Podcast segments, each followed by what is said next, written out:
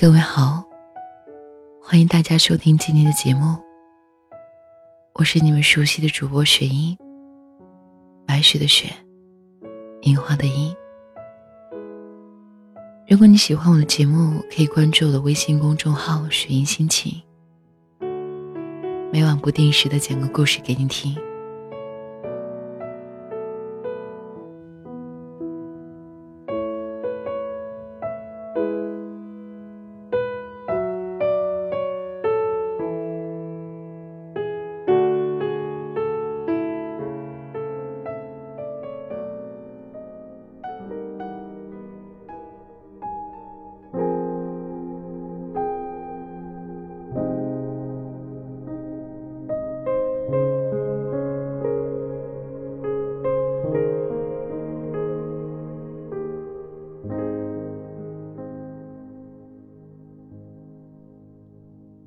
定不知道，我最害怕的一件事就是经常有人跟我聊天吧。一定会有人觉得我这是一种怪癖，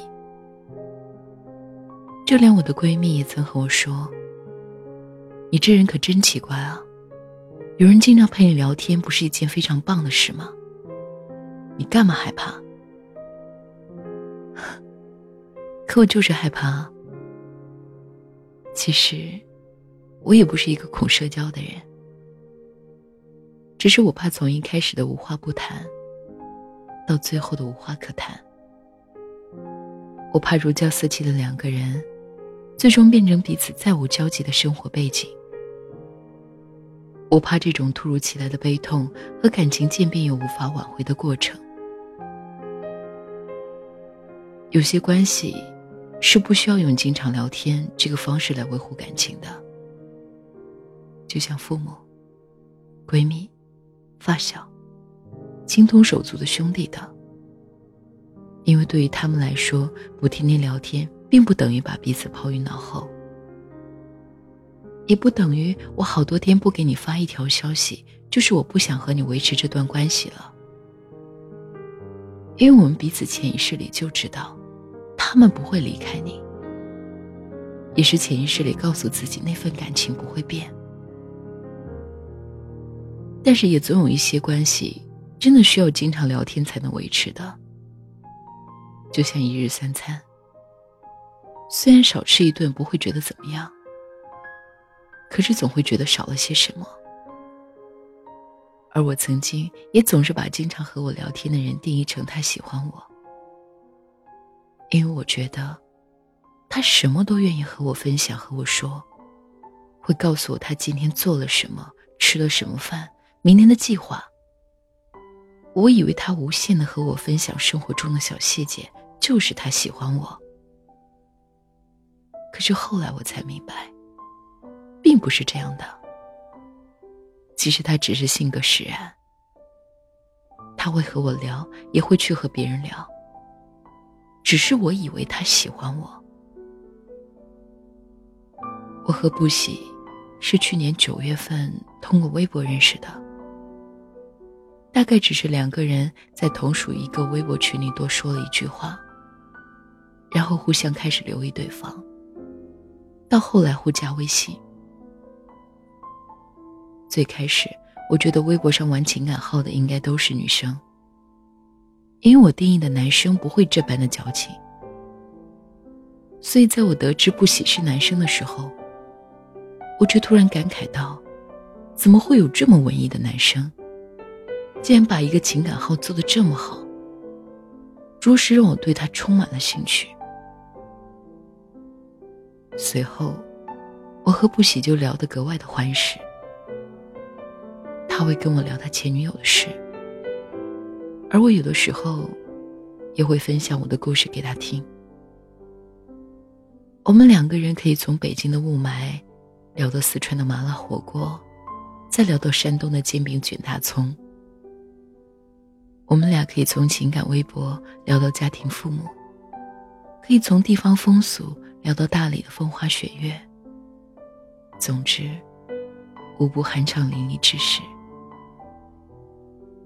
可是，当这种深度的交谈变成每天的早安、午安、晚安时，他会在我生病发烧的时候跟我说要吃什么药，会嘱咐我晚上睡觉的时候一定要盖好被子，会在我来大姨妈的时候告诉我一定不要吃凉的，要我喝红糖水。他会在我微博推广期遇到困难的时候，一天跟我说八百遍加油。他会在我心情低落的时候任由我乱发脾气，听我抱怨。而那时的我却开始恐慌了，并不是怕他喜欢上我，而是怕自己喜欢上他。可是却依旧很享受每天和他聊天的时间。于是就印证了墨菲定律：如果你担心某种情况发生，那么它就更有可能发生。当我走在大街上，看到一个奇形怪状的榕树。想到的第一件事就是拍下给他看的时候，我就知道大事不好了。某一天，我得知他有喜欢的女生的时候，我抱着手机哭了一个晚上。闺蜜问我：“你喜欢他吗？你喜欢他吗？你喜欢他吗？”连续问了我三遍，我默不作声。后来才张开口说：“我不敢说喜欢他，因为喜欢一旦说出口，就要为之付出代价，而我不敢。”后来，在我和不喜整整一天没说话后，我给他发了很长的一段话。我说：“你明明知道我喜欢你，为什么还要告诉我？”你喜欢上别人了？你知道我从一开始就特别讨厌有人一直陪在我身边吗？我讨厌有人每天和我分享琐碎小事，因为我害怕。我害怕有一天这个人会莫名其妙的离开，害怕他打破我的习惯。我花费了一年多的时间，慢慢的从上一段感情中走了出来。所以，当我遇见你的时候，我不敢和你说我喜欢你，我怕再一次经历那一年的痛苦。可是，我也知道，如果我们两个人一直以朋友的关系相处着，早晚有一天你还会遇到另一个人的，还是会从我身边离开的。我真的很讨厌这样自己，对什么事情都无能为力。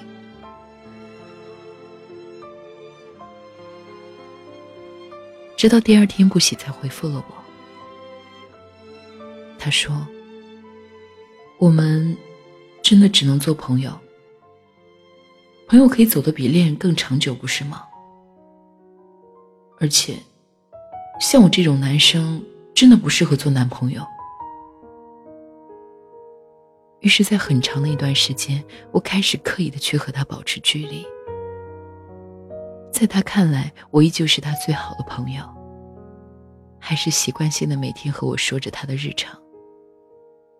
而我开始有些敷衍的回复他，大概这就是我自我保护心在作祟吧。前不久，我们两个人冷战了足足二十多天。事情的起因还是因为他事先答应好我的事，而跟我爽约了。于是我连续三个周都没有和他说过一句话，而这期间他也没有和我讲过一句话。直到三个周后的一天晚上，我收到了不喜发来的微信。他说：“好久不见，你还好吗？” 这句话真的是万能的。几乎任何许久不联系的老朋友都可以拿来当开场白，可我却觉得这句话有些说不出来的陌生。过了一会儿，我回他：“嗯，我挺好的。”然后他问我：“这半个多月没说话，什么感受？”我说。我生了一个多周的气，然后剩下一个多周，等你来找我说话。笑着跟我说：“好奇怪，感觉这像是一场游戏。两个人都在等彼此先说话，自己却不敢开口。”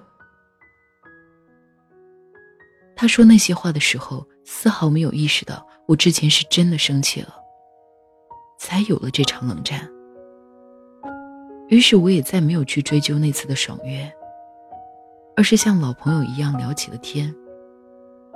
那天晚上，我和不喜聊到了凌晨两点多，似乎要把这沉默的二十多天都补上，直到我的手机没电了，我才结束了那晚的聊天。也就是在那之后，我才明白了许多。对他的感情，可能就是某一天我脑内的多巴胺异常分泌的产物。过了那个时间节点之后，就突然觉得他说的对。朋友比恋人可以走得更长久。在这个科技如此发达的时代，通讯工具几乎人手一只，各种社交软件更是遍地。我们随意发了一条动态，都有可能认识一个毫不相干的人。我们隔着屏幕对着素未谋面的人说着心情，听着久违的温暖与关怀，不免在内心泛起了一丝涟漪。我以为一个人经常找自己聊天，说一些温暖的话，就是喜欢自己，是因为我们以为如果不喜欢，就不会流露真情。也不会回应热情，可是却忘了人与人是不一样的。有些聊天只是无聊寂寞的打发，又或者是他习惯了这样的暧昧，也可能是真的他把你当成了好朋友。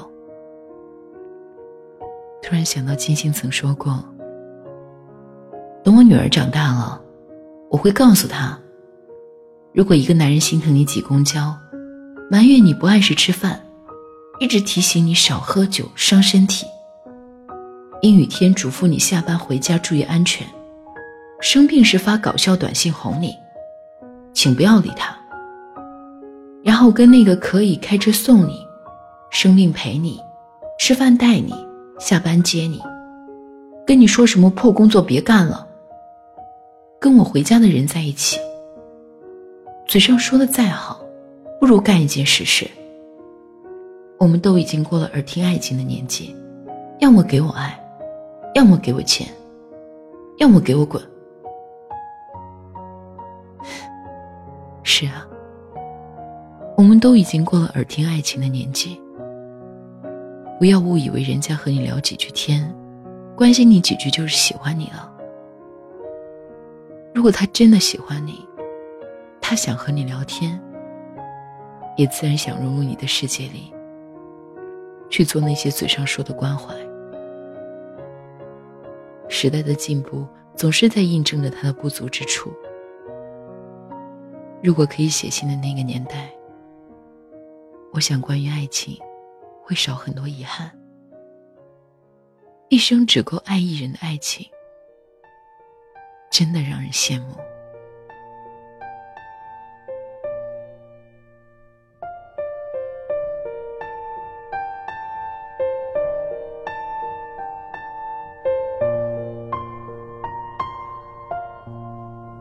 说好的永远，的手走遍全世界，拥抱的余味，感动的眼泪，看不见，全都是谎言。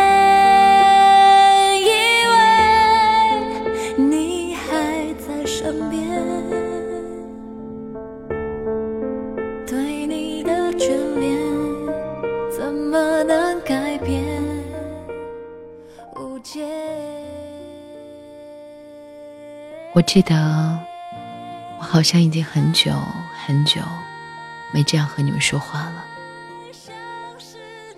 我喜欢最后的那句话：“我们都已经过了耳听爱情的年纪了。”有的时候我们真的很害怕幸福在身边，自己却没有发现。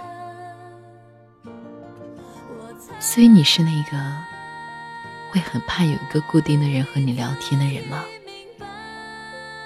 如果你是，不要去想那些了，我们就务实一点，珍惜身边的人吧。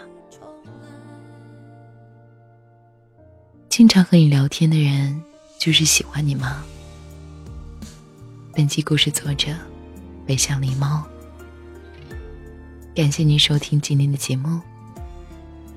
那么，我们下期再见吧，我的耳朵。